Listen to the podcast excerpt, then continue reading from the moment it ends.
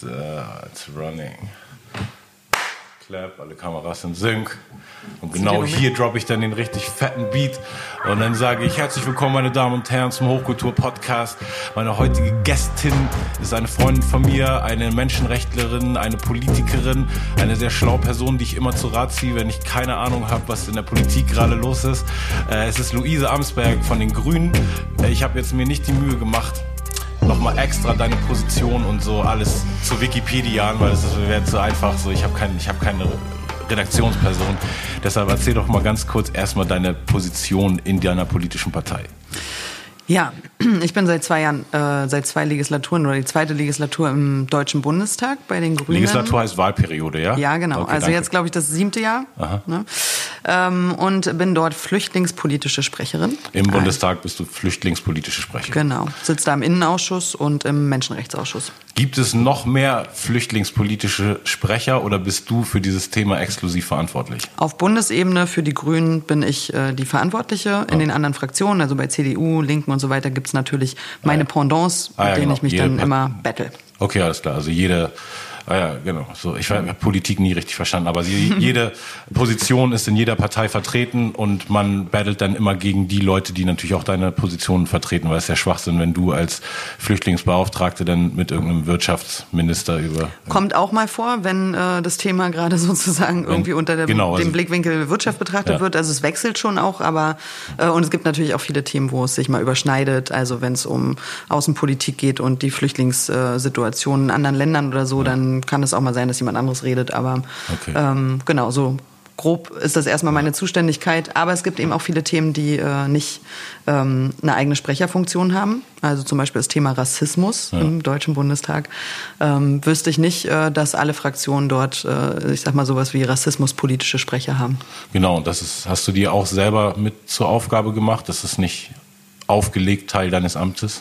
Also ich habe mit dem Thema Rassismus natürlich durch mein Schwerpunktthema Flüchtlingspolitik viel zu tun. Ja. Aber ähm, also ich sag mal so, als reine Sprecherfunktion, Sprecherinnenfunktion, ähm, glaube ich, wäre ich auch die falsche. Hm. Bei mir ist es so in meiner History, ich habe ähm, mich mit so politischem Engagement oder Aktivismus ab meiner Jugend auseinandergesetzt, wo ich das erste Mal einen Verein in Hamburg gefunden habe der damals äh, im SPD-Vereinshaus Eimsbüttel immer stattfinden durfte, war aber nicht irgendwie gesponsert von der Partei. Das war von einer Frau, die hieß Audrey Motong, die ist leider vor ein paar Jahren verstorben, rest in peace. Und äh, sie ist aus Südafrika und eine ähm, Soul- und Gospel-Sängerin und Tänzerin und hat da irgendwann Mitte der 90er gemerkt, dass es einen Riesenbedarf gibt für jugendliche Schwarze in Hamburg irgendwie so einen gemeinsamen Platz zu haben. Und das war nach meiner exklusiv äh, weißen Kindheit, also wirklich weiße Familie, weißes Viertel, weiße Schule, das erste Mal, dass ich äh, in einem Raum saß und in einer Wir-Form über mein Anliegen sprechen konnte. Und ähm, es war für viele junge schwarze Menschen in Hamburg, die aus Vierteln kamen, wo es viel mehr Schwarze gab als für mich. Für die war es einfach so ein nicer Meeting Point und so ein bisschen die Boys sind da wegen den Girls und die Girls wegen den Boys. Und bei mir war es so, dass mich dieses Inhaltliche genauso interessiert hat wie das Soziale und dass ich dann auch in den Diskussionsrunden mit den erwachsenen Leuten da saß und ähm, früh viele politisch engagierte Menschen kennengelernt habe. Denn später hat meine Mutter, die meine ganze Kindheit lang in einer sehr, sehr deutschen ähm, äh, Telekommunikationsentwicklungsfirma gearbeitet hat, hat danach einen Job bekommen, der von den Grünen ähm, als Stiftung finanziert war, also eine Stiftung, die von den Grünen finanziert war, die sich die Frauenanstiftung nannte.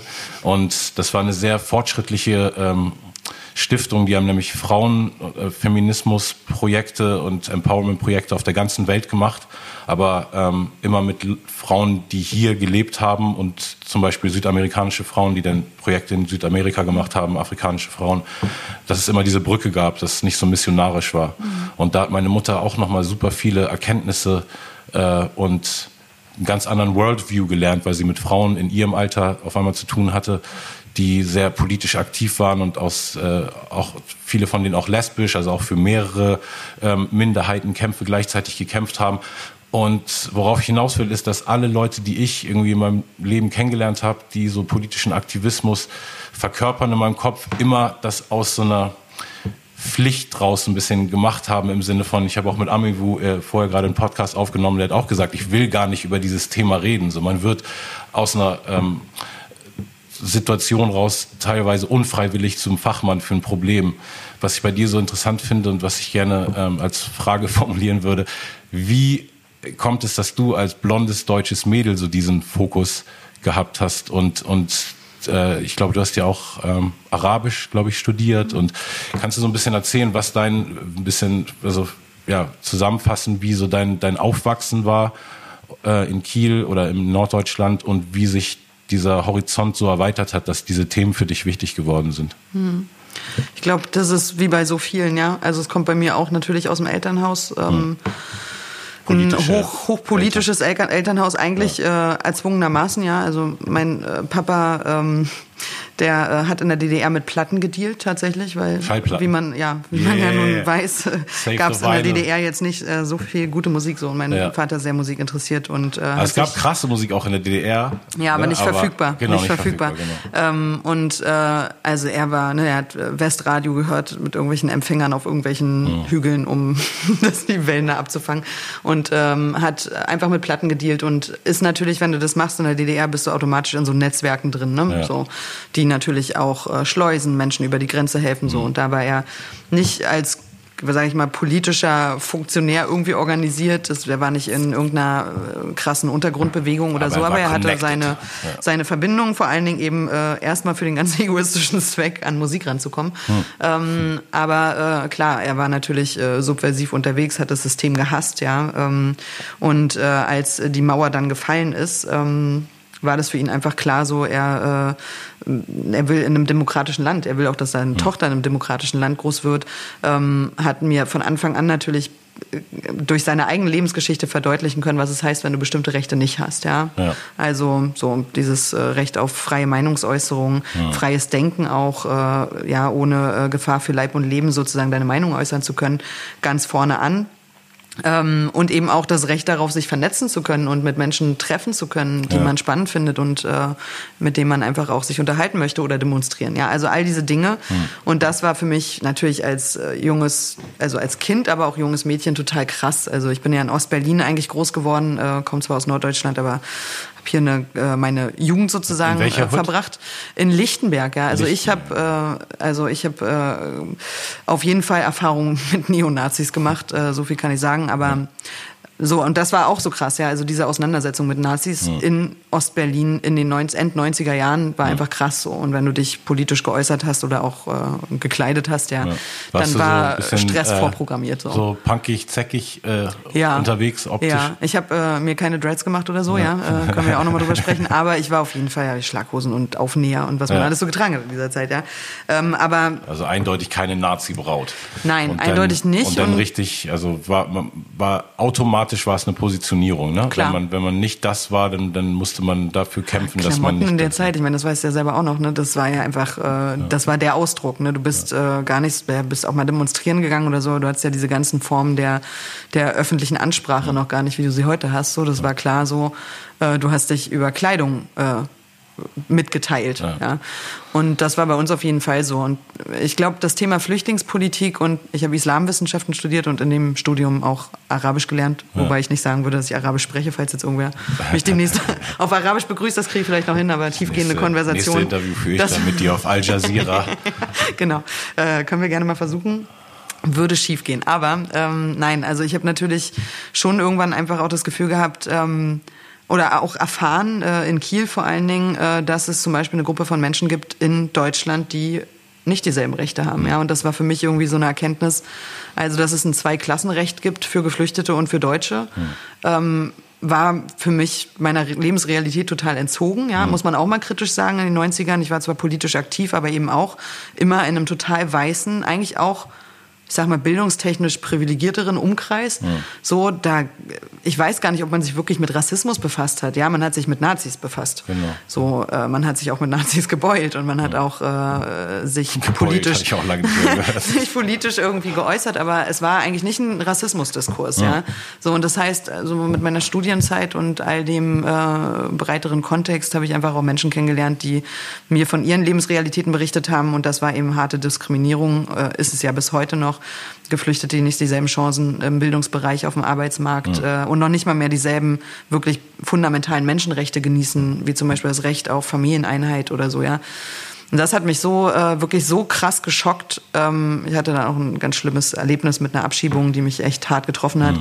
Und dann habe ich gesagt, jetzt mache ich Politik. Ich gehe zu den Grünen. Krass. Weil, das war wirklich der Auslöser ja. und direkt dein Fokus, warum du in die Politik ja. wolltest, wegen dem so. Thema, nicht irgendwie schon als Jugendliche angefangen bei den nee. Grünen, weil du gegen Atomkraftwerke nee, ich warst. Ich habe es tatsächlich mit Anfang 20 dann ja. im Studium äh, mit diesen und Islamwissenschaften habe ich vorher äh, mir einfach genommen als Thema, weil ich gedacht habe, ähm, es ist gut irgendwie gerade da, wo du merkst, wo es politisch brisant wird, auch ein bisschen Plan zu haben. Ja? Also mich hat es auch genervt, die ganzen Innenminister da immer über irgendwelche Terrorgruppen und den Islam und so. War das alles äh, nach 9-11 sozusagen? Ja, 2004. Also, genau, da hast du angefangen ja. zu studieren, ja, alles genau. klar, verstehe. Ja. Und fand, die waren alle so ja. halbwissenschaftlich unterwegs, die ich da so gehört habe in den Medien. Dann habe ich gedacht, ich will das wissenschaftlich unterfüttern.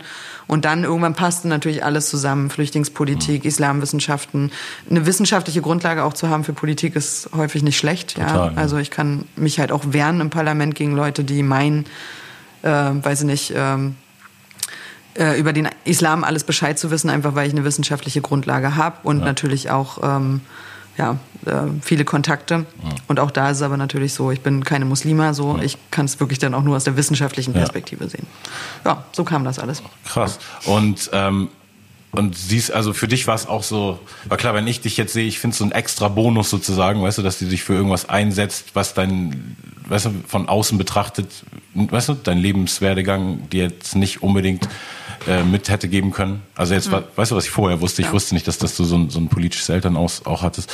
Aber ähm, hast du das auch als Bonus gesehen, sozusagen, dich für Leute einzusetzen und für Leute aus der Minderheit einzusetzen, aber aus der Mehrheit zu sprechen? Also siehst du da einen extra Vorteil drin oder was wirklich, dass es sich einfach ganz normal ergeben hat, weil du gesehen hast, es ist ein Problem und ich beziehe das jetzt mhm. gar nicht auf mich oder guck, wer ich bin, sondern ich rede jetzt nur über dieses Problem oder siehst du da auch, dass, dass deine Position irgendwie nochmal speziell mhm. ist. Also weil ich finde die Frage spannend, weil ich sie immer wieder eigentlich auch eher kritisch reflektiere und mir denke so, also wer bin eigentlich ich, ja, die ja. sich dann auch hinstellt, natürlich im Parlament dann auch. Man muss ja aufpassen, dass es nicht so total paternalistisch rüberkommt, dass du dich da hinstellst und sagst, ich weiß, wie sich Geflüchtete in Deutschland fühlen. Ja. Ich weiß, was mir Menschen erzählen und ich weiß, genau. dass mir das wehtut und ich äh, das so nicht haben möchte. Und ich argumentiere da häufig aus einer ganz knallhart juristisch-politischen Position heraus mhm. einfach, dass das, also ne, ohne es selbst sozusagen empfunden zu haben.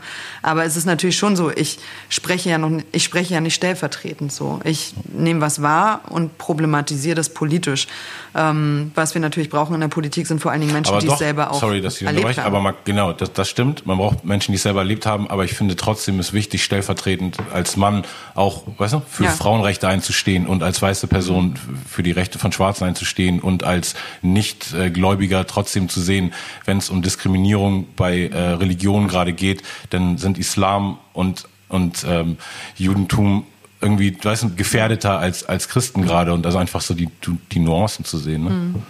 Ja, aber wenn du dich in einem Umfeld begibst, wo dann am Ende tatsächlich nur nicht Muslime, nicht geflüchtete Menschen, Menschen, die sich nicht mit, äh, die nicht sofort zur Attacke oder Zielscheibe von äh, Rechtsextrem werden oder Rassismus erlebt haben. Und ich kann das sagen im Deutschen Bundestag, es ist genau dieser Kontext, in dem ich diskutiere.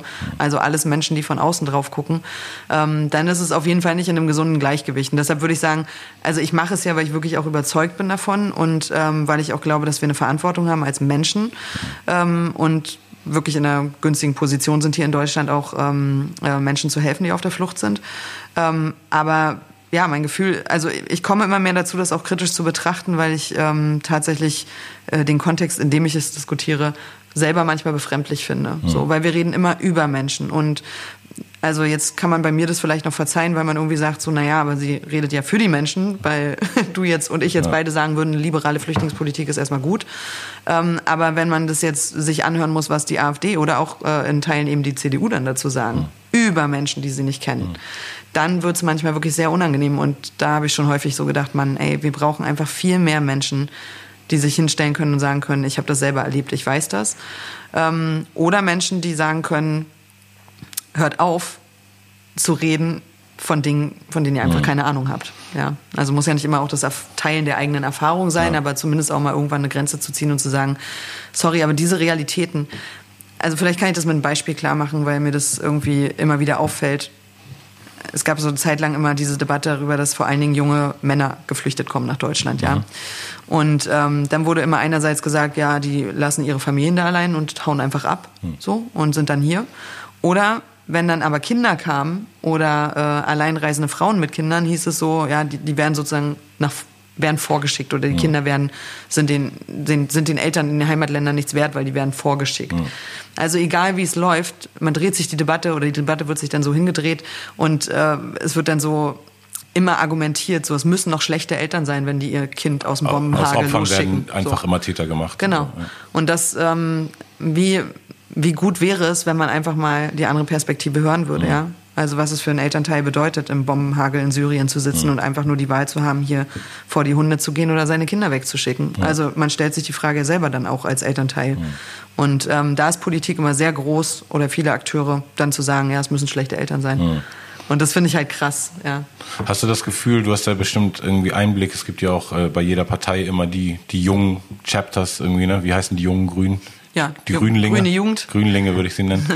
ähm, hast du da einen Einblick, ob es äh, viele, viele junge Leute sich generell engagieren und dann auch das Spektrum, was unsere deutsche Gesellschaft abbildet, an äh, Vielfalt auch repräsentiert ist in, in, diesen, äh, in, in dem nach politischen Nachwuchs? Hm. Ich glaube, es wird besser, hm. aber ich glaube, es erfordert trotzdem auch noch eine direkte Ansprache und Motivation und vor allen Dingen Vorbilder und ja, Role Models. Ja. Ähm, also ich habe das Gefühl, dass schon die grüne Jugend und auch also auch die Parteien untereinander, also unterschiedlich, äh, sage ich mal, vielfältig sind. Ähm, aber die Jüngeren sind es ja auf jeden Fall, weil auch deren Lebensrealität vielfältiger ist. Ja, also ich meine, wir haben natürlich äh, in der Alterskategorie 70 plus äh, in der Generation natürlich eine ganz andere durch ja einfach Vielfalt und äh, als wir das bei den jungen Leuten haben. Die Lebensrealitäten haben sich da einfach geändert und das ist gut.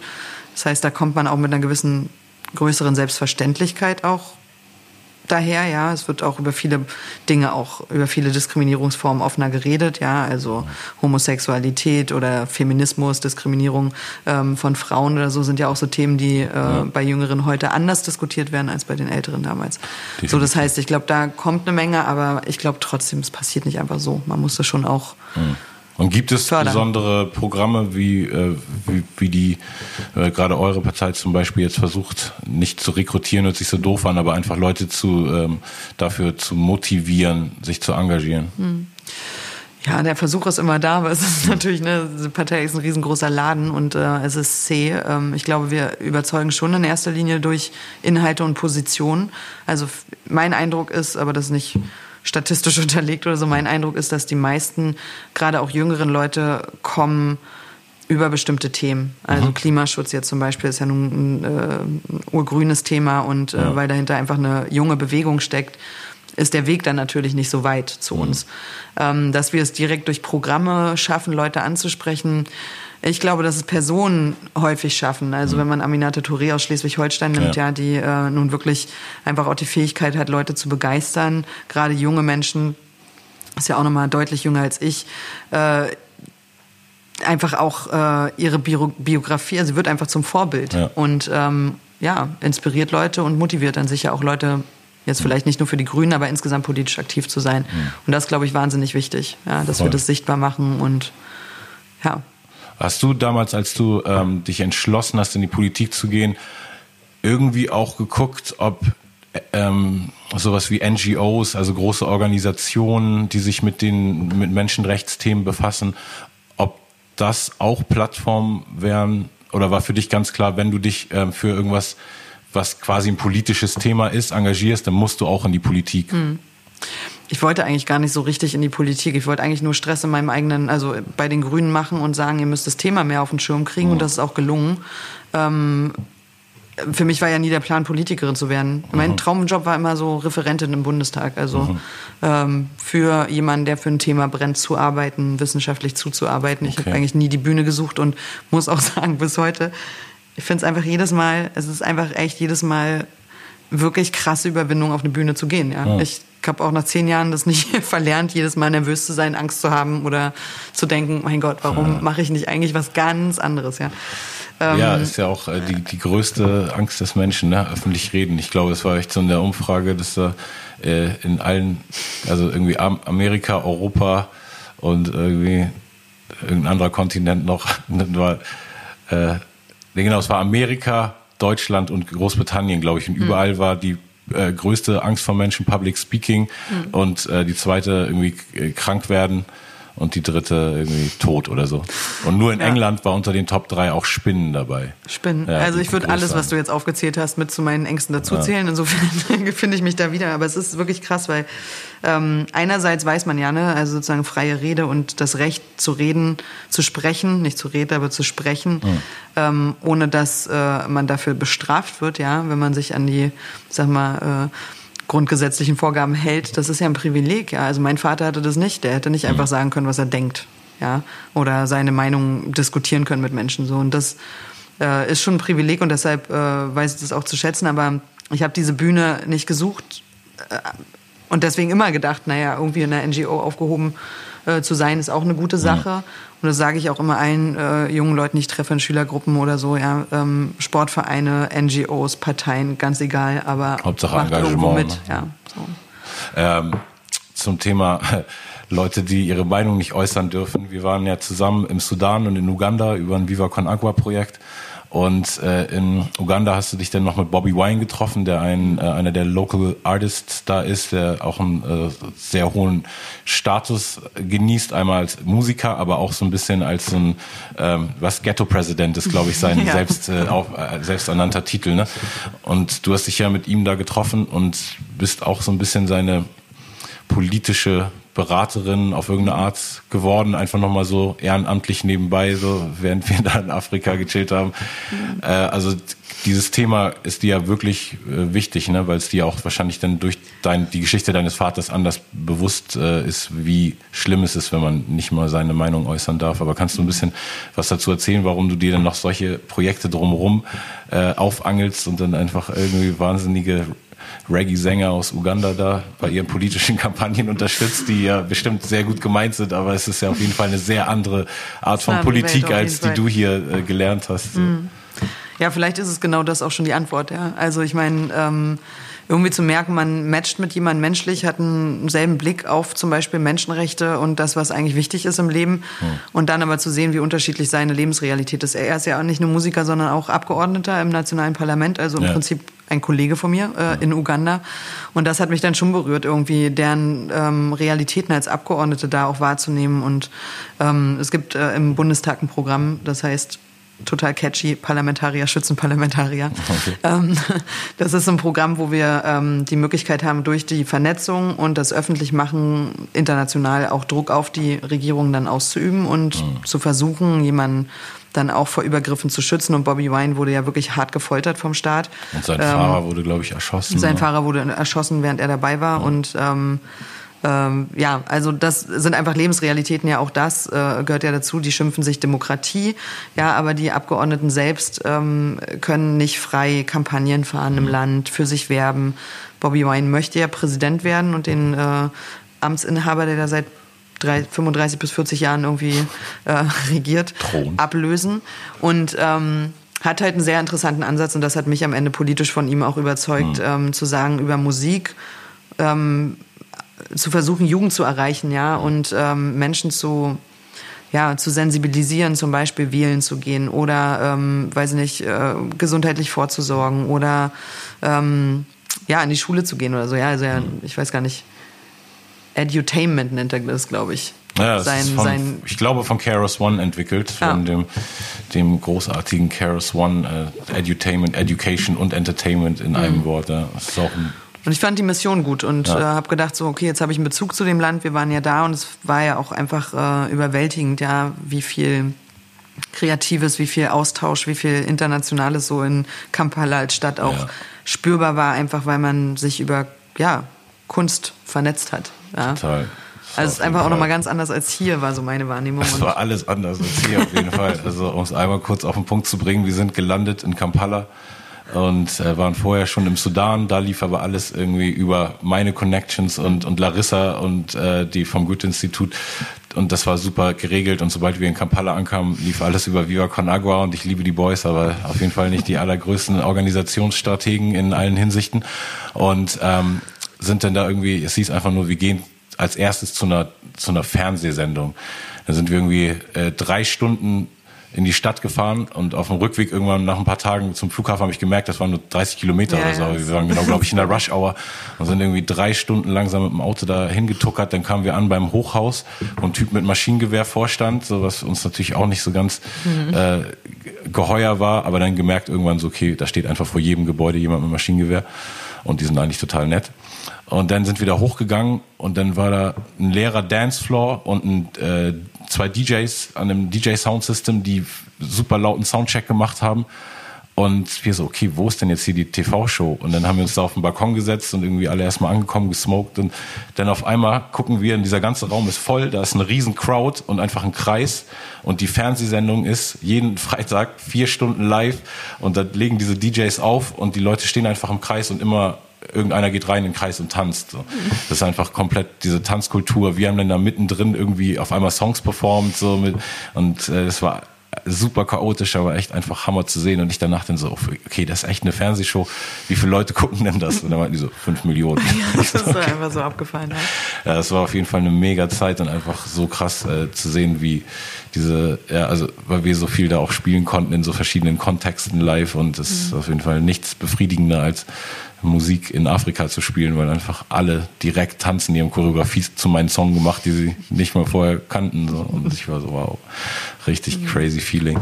Ähm, was denkst du, was äh, generell, wie die, wie die Frauen, das Engagement der Frauen, wie siehst du so die, die Generation, die nachwächst? Ähm, ich habe so das Gefühl, dass super viel ähm, Positionen, wichtige Positionen von, von engagierten Personen oder Movements Frauen besetzen und dass es mhm. irgendwie so eine Generation ranwächst, wo die Frauen generell einfach, also man sagt ja eh, das, das, äh, also das heißt klischeemäßig ja das schwächere Geschlecht, aber alle, die sich bewusst sind, sind ja eh immer so woke Männer sagen ja eh so, okay, ich hätte keinen Bock, Kinder zu gebären und bin nicht ganz so empathisch wie die Frauen. Und ähm, denkst du auch, dass es irgendwie so eine, so eine Generation ist, wo wo die Frauen die Männer in vielen Sachen überholen, gar nicht so competition-mäßig, sondern einfach, äh, weil, weil sich für sie quasi die, der, äh, das ist schwer zu sagen, weil es immer beide Seiten gibt. Also es gab irgendwann mal dieses ganz normale Hierarchiesystem, der Mann oben, die Frau unten, dann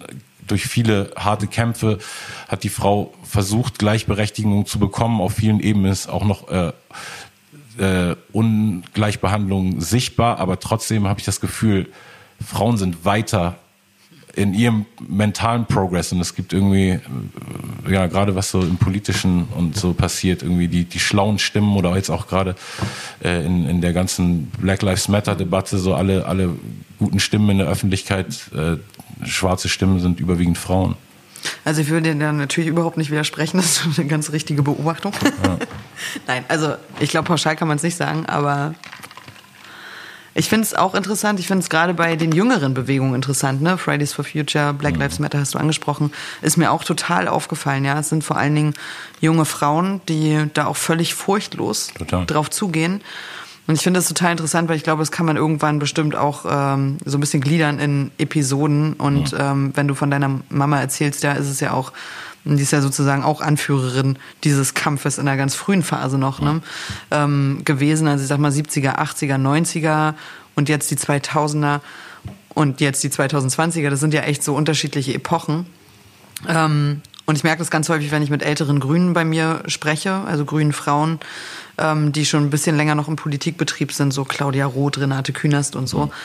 Wenn die so aus ihrer Zeit erzählen, wo die angefangen haben, Politik zu machen, wie das da war, ja. Also auch im eigenen Laden, ja, braucht man sich nichts vormachen. Grüne Männer waren nicht immer Vogue. Ja. so, ähm, das war einfach ein anderer Kampf. Und es war äh, dann, also für mich sicher auch noch mal leichter. Wir hatten schon die äh, Quote, ähm, das Quotensystem bei den Grünen. Es war völlig klar, unsere Listen und egal wie viele Leute wir ins Parlament schicken, es wird immer die Hälfte äh, weiblich sein. Mhm. Ähm, da habe ich es einfach auch leichter gehabt, wenn man immer fragt, so wie kommt man dann als junge Frau in die Politik? Ja. Klar, bei den Grünen leichter über gehabt als ja, als nicht nicht im Sinne über die Quote, aber in meiner Partei und mittlerweile ja auch äh, bei den Linken und der SPD und so weiter ist es schon so, ähm, dass das gewollt wurde und ja. dass es dann natürlich auch mehr Chancen gibt als in einem Laden wie der CDU, ja, ja. wo das einfach ja keine Durchlässigkeit gibt und dieses äh, Buddy-System. Ich ja, werde jetzt wahrscheinlich wieder Ärger kriegen von irgendwen, aber es ist einfach spürbar und ich habe es ja im Parlament auch immer wieder erlebt als Frau und ich meine, ich habe angefangen mit 24, ich kann Bücher schreiben darüber, ja, mhm. wie äh, versucht wurde sozusagen, weil man argumentativ unterlegen war, versucht wurde, mich irgendwie an dieser Alters- und Geschlechtsschiene mhm. irgendwie zu diskreditieren, ja. Ähm, und wie bei allen Diskriminierungsformen ja, man hat dann zwei Möglichkeiten. Entweder man, man wächst dadurch und das lässt es einen stärker werden, ja, oder man äh, zerschellt daran. Und ich glaube, beide Gefühle sind ähm, sicher irgendwie mir begegnet. Am Ende des Tages ähm, habe ich sehr davon profitiert, dass dieser Prozess halt nicht stehen geblieben ist, sondern eben immer mehr junge Frauen auch nachgekommen sind, immer mehr Frauen insgesamt auch auf die Bühne sind, so dass ähm, man sich damit auch nicht alleine gefühlt hat. Ja, das ist ja, ja auch immer wichtig. Und vor allen Dingen, dass du das Gefühl hast, du vertrittst auch Menschen. Also, dass sich real auch Menschen bei dir melden und sagen, ey, es ist cool, endlich mal eine junge Frau in der Talkshow zu sehen. So. Mhm, total. Ja. Denkst du, äh, aber ich kann es dir in Deutschland, äh, fallen mir wenige Beispiele ein, wo ich jetzt pauschal eine Quotenregelung schlecht finden würde, aber ich weiß aus Amerika, dass oft natürlich der Nachteil von Quotenregelungen ist, dass zum Beispiel irgendeine Firma kriegt eine neue Auflage, die müssen mehr Diversity äh, in, in äh, Angestellte haben. Ne? Und dann sind die aber vielleicht in einem Teil der Stadt, ähm, wo sie jetzt schwarze Latinos einstellen müssen in Amerika, aber der Bildungsgrad von den Schulen, wo die Schwarzen und Latinos sind, lässt weißt du, da gar nicht zu, Schulen dass, dass scheiße, ja. genau, dass die die qualifiziert sind, aber die müssen dann den Besten davon trotzdem noch nehmen. Und also ich habe in Amerika oft so dieses ähm, die, die Nachteile von von Quotenregelungen quasi ähm, gehört, also Leute sich darüber äußern gehört, dass es oft dazu führt, dass Leute ne, wegen einer Quote, aber ähm, mit mangelnden Qualifikationen. Also findest du, die Frage ist eigentlich nur, findest du Quotenregelung gerecht oder ist es eigentlich so genauso ungerecht, wie es gerecht ist, je nachdem, wie sie eingesetzt wird?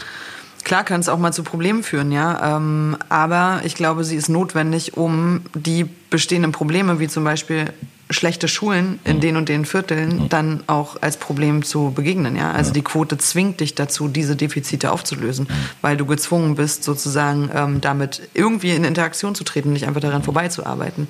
Und so ist es ja auch ähm, bei äh, allen anderen Sachen, ja, im, äh, weiß nicht, bei großen Unternehmen in den Vorständen, ja, dann sagen alle, ja gut, aber wenn sie dann irgendwie anderthalb Jahre ausfällt wegen Kinderkriegen, ja. ja gut, dann sorg dafür, dass dein Unternehmen oder die Verwaltung oder was weiß ich, dass die darauf vorbereitet sind und dass das eben eine andere Arbeitskultur gibt, wo eine Frau nicht Angst haben muss, anderthalb Jahre aus einer Führungsposition rauszugehen, weil sie Angst haben muss, nie wieder mhm. dahin zu kommen. Ändert das, ja. Und die Quote zwingt einen quasi dazu, das zu tun. Und deshalb glaube ich, ist sie, ist sie wichtig und notwendig. Ich würde mir natürlich auch wünschen, dass einfach äh, Menschen sagen würden, aus mir heraus, ich verstehe das und äh, gebe dem Raum. Ja. Aber es war bisher nie ohne Zwang möglich, ja. ja. Insofern, und ich sage es auch mal selbstkritisch in meinen Laden reingesprochen, hätten wir die Quote nicht. Ja würden die kommunalen Listen oder auch selbst die Landeslisten oder so für die Landtage würden auch schon lange nicht mehr 50-50 sein. Weil irgendein Scheißargument gibt es immer, warum denn doch der Mann dann nochmal gewählt werden muss und nicht die Frau. Und deshalb, ähm, ja, Quote auf jeden Fall, wo es geht. Bei dir ähm, selber, du hast ja auch einen, einen Stab von jungen äh, Damen unter ich dir. Ich bin auf jeden Fall nicht quotiert in meinem Team. Genau, also. dein Team sind nur Frauen, ne? Ja. Und ähm, achtest du da auch auf irgendeine bestimmte durch Mixung oder also und, und versuchst da irgendwie so? Ja, also klar, ähm, dass es also dass es nur Frauen sind, ist äh, tatsächlich ein Zufall. Wir haben bei der letzten Ausschreibung wirklich auch äh, echt gesagt, Mann, es wäre vielleicht äh, auch irgendwie mal an der Zeit wieder einen Mann einzustellen. Aber und das schließt an deine vorvorherige Frage an. Die Frauen waren einfach so offensichtlich besser. Hm. Also was Quali Vorqualifikationen angeht, aber auch äh, der Auftritt. Also hm. es war wirklich einfach äh, völlig klar. Ähm, Also es ist nicht politisch, dass ich jetzt sage, ich brauche äh, nur Frauen in meinem Team oder das äh, ist so, ne, meine Entourage muss weiblich sein oder so ein Quatsch, ja. Aber, es, ähm, aber es, ja, und ich glaube, es ist tatsächlich auch so, ähm, dass auch bei den Abiturquoten, bei den Studienabschlussnoten äh, und so weiter Frauen ja auch besser abschneiden. Insofern so kann das schon sein, dass das ein, ähm, dass sich das eben auch auswirkt. Bei mir ist es jetzt Zufall. Insgesamt ist es so, also ich ähm, bevorzuge niemand. Bei mir muss das menschlich passen und äh, von der Qualifikation her. Ähm, und so ein Team einer Bundestagsabgeordneten ändert sich leider sehr, sehr häufig. Okay. Ähm, Warum? Ja, weil Menschen durch den Job natürlich auch andere Angebote bekommen, mhm. auch mal das Feld wechseln. Es ist auch nicht so gut, so mega lange im Bundestag zu arbeiten. Mhm. Äh, so, ne, das ist für die eigene wissenschaftliche Karriere auch wichtig, dass man dann auch irgendwann mal woanders weitermacht. Ähm, natürlich, also bei mir im Team, wir sind ein sehr kinderreiches Team, ähm, gab es immer wieder auch mal Elternzeitvertretungen und so weiter. Ähm, das mischt sich alles sehr, aber ich habe ähm, ja ähm, sehr, sehr buntes hm. Team an Frauen. Jetzt in den letzten Wochen ist ja ähm, Rassismus auf eine andere Art zum Thema auch in Deutschland geworden, als es sonst immer war, wenn es nur um, wir sind alle gegen die bösen Nazis oder AfD sind die vermeintlichen Feinde. Jetzt geht es auf einmal um Black Lives Matter und in äh, diesem ganzen Diskurs um, äh, äh, ja, werden die Nuancen so ein bisschen äh, feiner betrachtet in, in vielen Sachen und ähm, ich würde dich am liebsten einfach nur fragen, was hast du die letzten Wochen gelernt? Du bist ja auch quasi für das Thema, also aus meiner Sicht, wir waren zusammen in Afrika und du unterstützt da irgendwie äh, irgendwelche Typen für ihre politischen Kampagnen und so. Das ja Irgendwelche Typen. Also, du bist ja auf jeden Fall irgendwie so Randomly. in dem Thema schon drin und es ist mhm. für dich nicht strange. Wir saßen oft irgendwo in Afrika rum, du warst die einzige weiße Person im Raum und so, also du, du kennst ja diese, die, den, den Umkehr, ähm, die Umkehrrealität, die viele Leute, die mhm. hier leben, auch vielleicht nicht kennen, wenn sie nicht in diesen Situationen waren. Trotzdem eigentlich die Frage, was hast du in den letzten Wochen dazugelernt und ähm, ja, was, was wie jetzt dich so beeinflusst? Mhm. Also es fängt ja wie wahrscheinlich bei jedem Einzelnen an, man äh, sitzt für sich und denkt darüber nach, wie habe ich mich eigentlich so die letzten Jahre verhalten und äh, wenn mit bestimmten Stigmatas und auch Dingen, die zum Beispiel verletzend sind, aufgeräumt wird, und das wird ja gerade sehr, sehr deutlich und laut auch getan, ähm, geht man erstmal in sich selbst hinein. Also ich bin jetzt nicht durch meine Timeline äh, gescrollt und habe äh, geguckt, ob ich auch All Lives Matter verwendet habe als Hashtag, weil ich wusste, dass ich es nicht getan habe. Aber ähm, natürlich habe ich schon auch so ein paar Situationen ähm, in meiner Vergangenheit, wo ich so denke, okay, krass, das muss hart offensive gewesen sein und ich habe es gar nicht gemerkt. Mhm. So. Also ich glaube, damit fängt es erstmal an, ähm, selbstkritisch so. Ähm, und da gibt es bei jedem was. Ja, also das ist auch so ein Punkt, irgendwie diesen rassismusfreien Menschen oder den hochsensiblen Menschen, der es wirklich geschafft hat, sich nie aufgrund von vielleicht nicht rassistischem Grundgedanken, aber zumindest Nachlässigkeit oder fehlender Sensibilität sich irgendwie mal ähm, so geäußert hat, dass er jemanden verletzt hat. Ähm, diesen Menschen gibt es nicht, davon nee. bin ich fest überzeugt. So, das heißt, wir müssen lernen, wir müssen nachdenken, wir müssen gucken. So, und ich habe das versucht und habe ein paar Situationen, wo ich echt auch dann so dachte, mein Gott, okay, jetzt im Nachhinein würde ich mich am liebsten entschuldigen oder ist mir auf jeden Fall peinlich so. Mhm. Das, glaube ich, ist ein Gefühl, das gerade viele kennen. Mhm. Ja, und ich finde, dass man damit auch offen umgehen kann, äh, dass das so ist, weil es auch ein Stück weit Menschen die Angst nimmt, mit den eigenen Dingen, die man vielleicht auch mal äh, anders gesehen hat, auch ein bisschen offener umzugehen. Mhm. Und es ist auch voll okay zu dokumentieren, dass man es vielleicht auch mal anders gesehen hat und jetzt aber was gelernt hat. Ja, so. aber das fällt eben vielen schwer. Ne? Ich habe das Gefühl, dass so dieses, man könnte einerseits ich würde es immer so betrachten, Einsicht ist der erste Schritt zur Besserung. Mhm. Nur weil ich einmal eine Frau betrogen habe, weißt du, heißt das nicht, dass ich für immer jede Frau betrüge vielleicht. Mhm. Aber wenn, wenn man so die, direkt diese, so eine Schande und Shame dafür fühlt, dann ist ja irgendwo auch noch in einem drin, weißt du? Also im Sinne von so, meinst du es vielleicht auch wichtig, dieses Gefühl extrem viel in nächster Zeit zu besprechen, dieses, also was, alles, was in diesem Thema mitschwingt, weißes Privileg und äh, in Englisch gibt's ja auch, das habe ich jetzt auf Deutsch noch nicht so gehört, dieses White Guilt, also weiße mhm. Schuld, das ist jetzt hier als Wort noch nicht so aufgetaucht, aber ähm, meinst du, das ist, ja, das ist so wichtig mhm. ist, diese Themen in nächster Zeit, also oder wie, wie hast du das Gefühl, dass diese Themen sich so transportieren können, dass, äh, dass jetzt endlich mal ein richtiger Lerneffekt da ist, weil das die, äh, der Wille von vielen zu lernen ist da, aber äh, da das Thema auch so komplex ist und Leute man nach simplen Antworten auf komplizierte Fragen suchen, wie, wie kriegt man das hin? Ja, schwierig. Also was ich gerade wahrnehme, vielleicht muss man es erstmal nochmal wirklich analysieren, ist, dass es einen großen Teil von Menschen gibt, die, die gerne reflektieren und mitmachen wollen und solidarisieren und supporten wollen. So, ähm, das sind aber Menschen, von denen ich behaupten würde, dass sie schon eher zu denen gehören, die auch im Vorfeld ein gewisses Problembewusstsein hatten. Hm. Also ich mache mir Sorgen, dass wir vielleicht ähm, gerade nicht an die Leute rankommen, an die wir aber ran müssen mit diesem Diskurs. Also mhm. die Leute, die tatsächlich auch uneinsichtig sind, ja, mhm.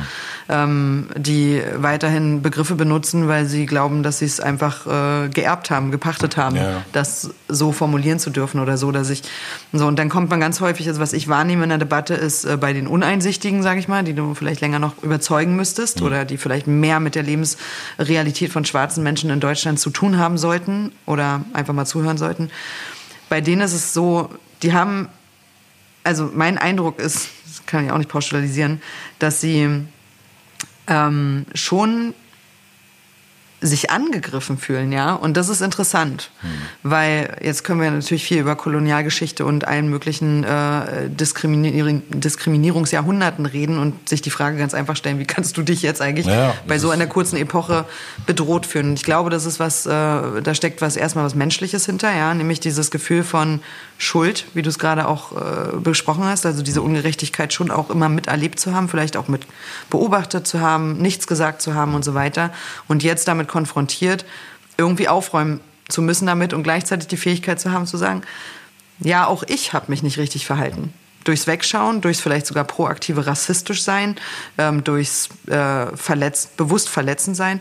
Und um diesen Schritt zu gehen, zu erkennen, dass das falsch war, heißt es eben auch, dass man sagen muss, ich habe mich falsch verhalten. Also diese eigenes, ja. das Eingestehen der eigenen ähm, Vergangenheit.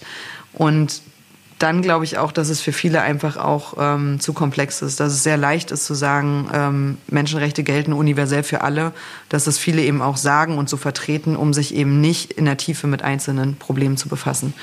Weil dann wird es nämlich wirklich äh, an die Substanz gehen. Und da diskutieren wir ja in der Politik viele Sachen. Ja? Also äh, Rasse aus dem Grundgesetz zu streichen als Wort, das N-Wort verbieten. Die Frage, ähm, brauchen wir eigentlich spezielle, Poli also eine eine bessere Polizei, die fehlertolle oder fehlererkennender ist, ja, also wie sagt man, selbstreflektierter. Mhm. Ähm, äh, ja, wir haben zum Beispiel die Forderung, dass es Staatsanwaltschaften geben soll, die ähm, äh, sozusagen gezielt auf Rassismus und Rechtsextremismus ja. auch trainiert sind, ja, um das zu erkennen und auch zu bearbeiten. Ähm, das klingt alles sehr systemisch, aber diese Sachen sind natürlich wichtig. Da muss Geld in die Hand genommen werden, Leute ja, müssen äh, ja. mobilisiert werden. Es braucht auch da mehr Vielfalt, da braucht es eine gezielte Ansprache und Werbung. Und das sind ja alles Dinge, das muss man halt wollen und mhm. sich dann dahinter klemmen. Und wenn man dann aber Menschen auf der anderen Seite hat, die sagen so, oh nee, warte mal, ich, ich habe mich nie falsch verhalten, so, dann wird das einfach nicht klappen. Und ich glaube, an die Leute müssen wir jetzt aber ran, weil, ja, also zu sagen, man ist nicht rassistisch, das ist erstmal leicht, ja. Noch leichter ist es zu sagen, ich bin gegen Nazis. Das fällt noch mehr Leuten leicht, ja. Ähm, aber wirklich äh, was im Verhalten zu verändern und strukturell was zu verändern, erfordert eben wirklich den politischen Willen, Kohle und Zeit. Eindeutig. Wenn es ähm, um diese Polizeigewaltdebatte geht, die natürlich jetzt gerade in den Medien einen extremen Fokus auf Amerika hat, wo es auch systematisch, glaube ich, aus meiner hm. Wahrnehmung als Schwarzer in Deutschland. Ich hatte auch schon Stress mit Polizisten, aber auch eher bis zu so einem bestimmten Alter und habe das Gefühl, dass gerade in den Großstädten äh, es bestimmt auch noch äh, definitiv Raster weißt du, so Muster gibt, nach denen gefahndet wird, wenn hier im Girlie die African Boys stehen und ich da durchlaufe und dann die Bullen an mir vorbeifahren, dann wissen die, ich bin keiner von den Afrikanern, die da Crack dealen, weißt mhm. du so? Und letztes Mal hat sogar ein Sixpack neben mir angehalten, die Tür aufgemacht und ich so, und dann war, meinten die so, bist Sammy Deluxe, können wir ein Foto mit dir machen? Und ich so, okay, crazy. Aber ähm, wenn ich hier in Deutschland dieses Thema ähm, Polizeigewalt und, und, und Morde an schwarzen Leuten oder an, an äh, Flüchtlingen, egal welche Hautfarbe, ist es für mich so ein bisschen der Fokus von dem, was ich mitbekommen habe, Ostdeutschland, wo durch die Bank weg dann auch, also man hat überall ähm, in jeder Stadt, glaube ich, einen Teil von aktiven Rassisten auch, die ne, für Gewalttaten bereit sind.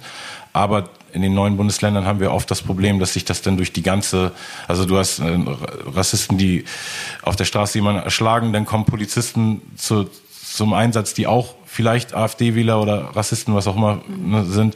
Dann hast du einen Richter, der auch rechts ist und noch ein Staatsanwalt, der rechts ist und so äh, sehe ich das richtig, dass wir in Deutschland, also oder wie siehst du es? Also ich habe in Deutschland Einzelstories kenne ich von von genug mhm. schwarzen Leuten, die ihre Stories haben, aber ich würde es in meinem objektiven, äh, subjektiven Gefühl so versuchen, irgendwie schon zu differenzieren, dass wir hier einzelne Leute gibt's immer, die scheiße arbeiten, aber dass wir nicht in Deutschland ein komplett äh, rassistisches, vor allem nicht, nicht mordgeiles äh, Polizeivolk haben, so, mhm. sondern dass irgendwie die, die Extremtaten, die in den letzten Jahren waren, überwiegend in den neuen Bundesländern waren.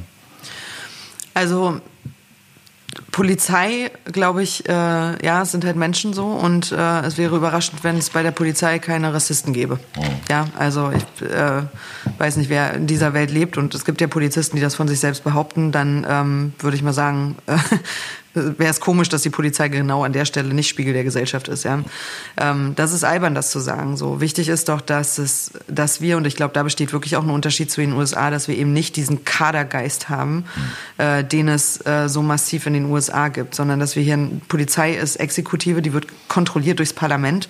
Das heißt ähm, und ich erlebe das ja auch, wenn wir dann irgendwie nach Demo einsetzen oder so, dann auch mal kritisch fragen, war das jetzt nötig? Musste man die da oder so? Mhm. Ähm, dass sie sich dann irgendwie da immer rauswinden und sich total angegriffen fühlen. Mhm.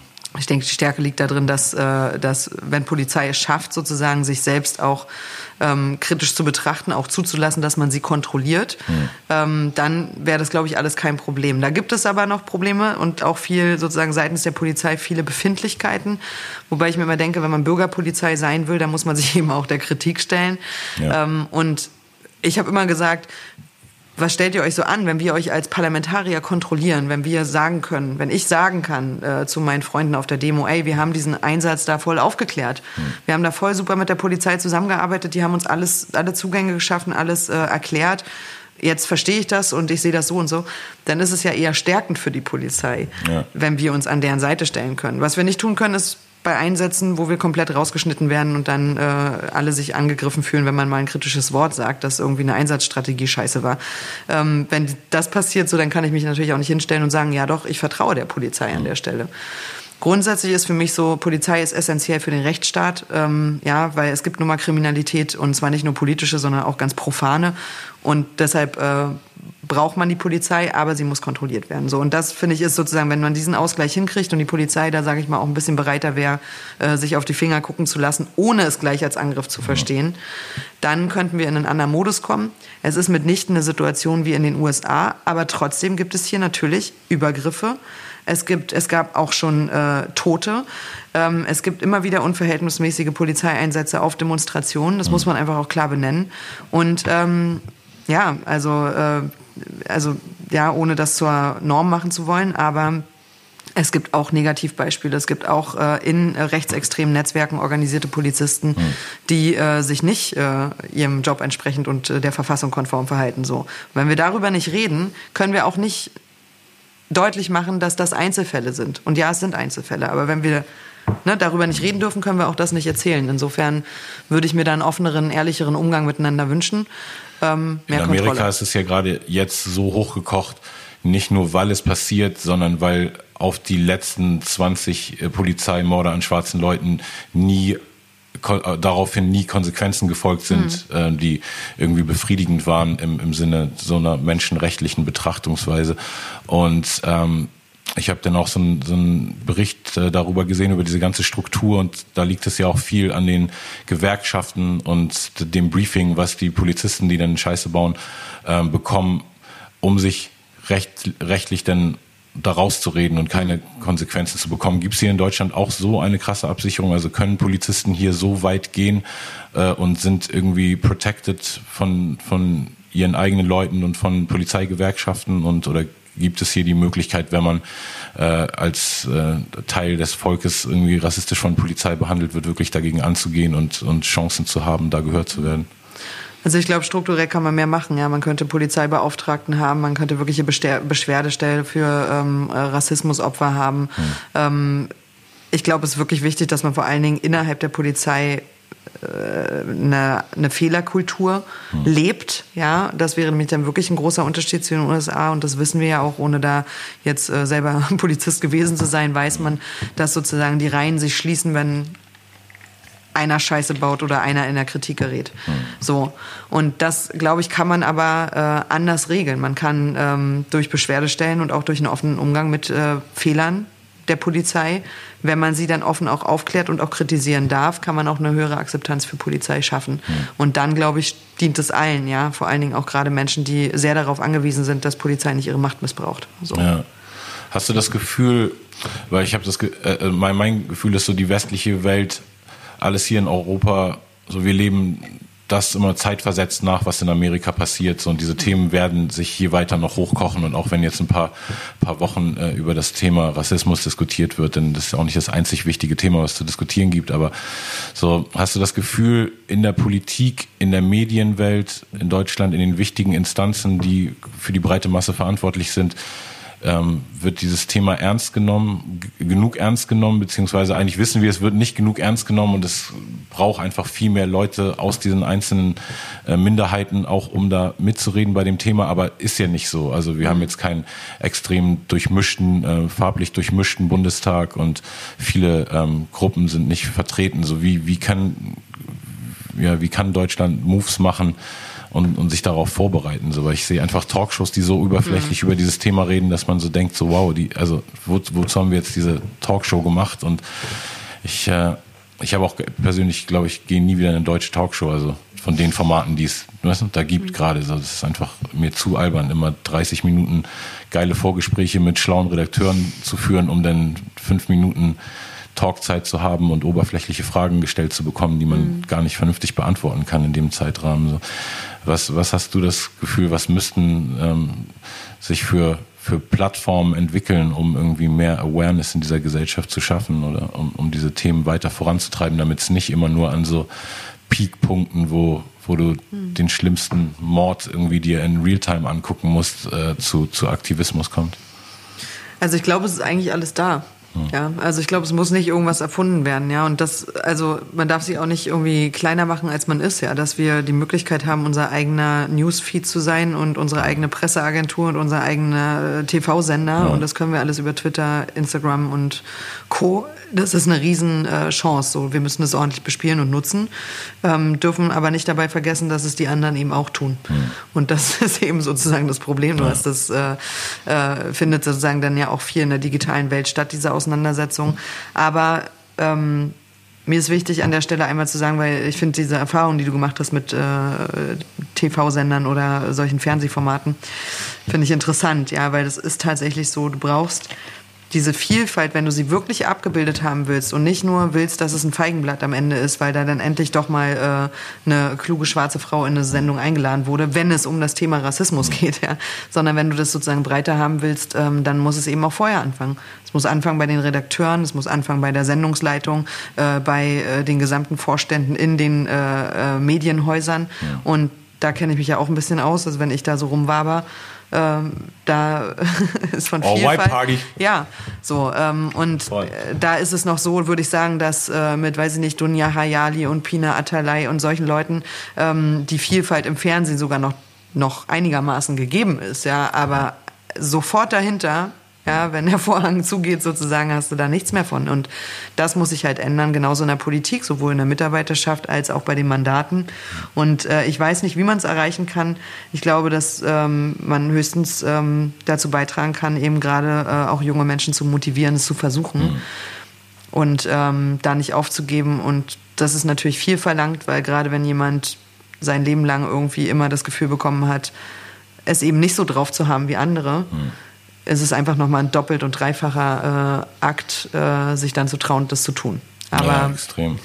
Ja, ja ich sehe es auch, also, äh, weil du Dunja Halali sagst, das war sogar das letzte traumatisierende Talkshow-Erlebnis, was ich hatte und ich schätze sie eben auch sehr. Ich mhm. denke, sie repräsentiert mindestens ein oder zwei Gruppen von Minderheiten, weißt du, die äh, und das ist ein wichtiges Erscheinungsbild im Fernsehen, aber letztendlich sind die Redakteure und alle dahinter auch nicht so Leute, die, weißt du, nur so ein komplett äh, modernes Bild irgendwie von der Gesellschaft, glaube ich, vermitteln wollen. Und dann war ich da in einer Sendung, wo eine Frau aus deiner Partei gegen einen AfD-Politiker diskutiert hat und komplett einfach an die Wand geredet wurde, weil der Typ einfach super laut war und irgendwie die ganze Zeit. Und es sollte eigentlich so die Hälfte die und die andere Hälfte der Sendung ich und ein äh, ehemaliger Rechtsradikaler, der aber so ein Typ ist, der jetzt Leuten hilft auszusteigen, mhm. so ein mhm. richtiger Hühne und äh, die haben da Fotos eingeblendet von dem, wie der da in Kampfmodus noch damals irgendwie auf der bösen Seite der Macht unterwegs war und jetzt aber so ein ganz geläuterter Typ ist, der mhm. mega gute Sachen gesagt hat und es hat, war dann einfach so, statt 30 Minuten, 30 Minuten war es dann so, die Plattform war 45 Minuten für einen AfD-Politiker, um eine äh, Frau von den Grünen an die Wand zu reden.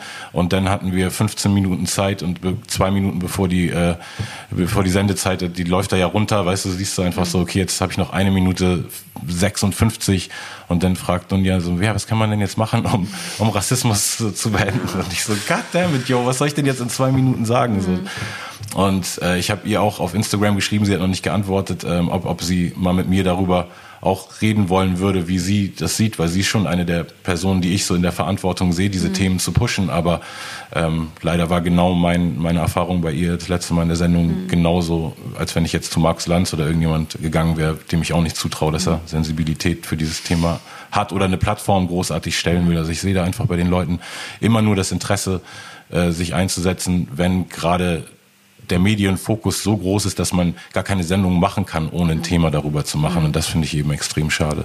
Naja, es muss irgendwie über diesen Punkt hinausgehen, ja. Also, äh, und das ist eben dann die Frage. Also dieses, dieses, ähm, wir sind auch bereit, Platz zu machen und äh, Leute reinzulassen, so. Das ist äh, in der Theorie immer alles ganz schön und äh, alle freuen sich, wenn es dann durch Zufall mal klappt, aber das ist richtig sozusagen als eigene Agenda, ja, ich meine, alle Unternehmen haben Personalabteilung und so weiter ausgegeben wird und wirklich auch gesucht wird. Ähm, weil es ist ja mitnichten so, und das finde ich halt auch so krass eigentlich, ja, dass es diese Leute nicht gibt. Ja, die qualifizierten Menschen aus den unterschiedlichen Kontexten. Ja, total. Sondern es ist natürlich so, dass äh, an vielen Stellen ähm, da einfach auch eine bewusste Blockade ist. Und umgekehrt übrigens, finde ich auch ein Thema, über das man irgendwann mal reden muss, die Menschen, die es dann packen, ja, sich durch den ganzen Widerstand durchkämpfen, dann am Ende da stehen und irgendwie noch hinterhergeschoben bekommen, ja gut, klar, sozusagen für die Vielfaltsquote ähm, hast du es halt geschafft, so, aber eigentlich bist du doch nicht besser als alle anderen, ja. ja. So, und das finde ich halt krass. Aber das weiß man also, ja für sich so selbst, denn das nicht so ist, auch wenn ja, Leute können ja immer von außen alles Mögliche sagen. So. Ja, ja, total. Also kriege ich natürlich als grüne Frau dann auch immer wieder gehört, ja. äh, sozusagen, oder gesagt, äh, ne, so, naja, natürlich, du sitzt im Bundestag, weil ihr die Frauenquote habt. So. Ansonsten wäre doch wohl hoffentlich keiner so irre, dich zu wählen. Ja, ähm, ja aber so. das finde ich eben auch interessant an der Zeit, gerade für, für jeden einfach so seinen Privileg Privilegien Check zu machen, so, weil mhm. jeder von uns hatte Privilegien. Es ist nicht automatisch so, dass du mhm. nur aus der Minderheit nur alle, äh, alle negativen Seiten abkriegst und aus der Mehrheit nur die ganzen positiven Privilegien. Mhm. Und ich glaube, das ist auf jeden Fall eine wichtige Zeit, so für jeden das zu checken, um, um dieses Wort alleine zu verstehen, weil mhm. das ist ja einfach crazy, dass, dass ein Thema vielleicht immer noch 20 Jahre länger aktuell ist, als sein müsste, nur weil Leute einfach einen schlechten Beigeschmack haben, sobald sie so ein Wort hören, weißt du? Mhm. Wie Privileg. Also. Und ähm, ja, da, da kann man eben nur was daran ändern, wenn man Plattform schafft, um zu reden. So. Ähm, was hast du in den nächsten Jahren für, für Projekte? Ich habe dich ja schon mal gefragt, willst du nicht einfach Bundeskanzlerin werden? Weil dann könnte ich genau. jedenfalls mal äh, richtig im Bundestag bestimmt einen Joint smoken. Ich habe es ja durch dich schon geschafft, so in der Cafeteria äh, draußen äh, im Bundestag einen Joint zu smoken, aber wie sind da die Chancen, so dass, dass du mich nochmal richtig abhuckst? So? Also ich sag mal so, äh, das kriegen wir schon hin, dass du dein Joint im Bundestag rauchst. Äh, ich weiß nicht, wie die Geschichte dann ausgeht, aber anzünden kriegen, das wird wahrscheinlich klappen. Also ins Plenum darfst du ja nicht rein. Und da ja. kommen wir auch nicht rein, also es sei denn, wir überfallen quasi cool. so. Äh, also wir rennen einfach rein an Menschen vorbei und stoßen sie beiseite, das könnte klappen. Ähm, ja. Aber äh, das Plenum ist tatsächlich den äh, Menschen, die dafür gewählt wurden, äh, vorbehalten.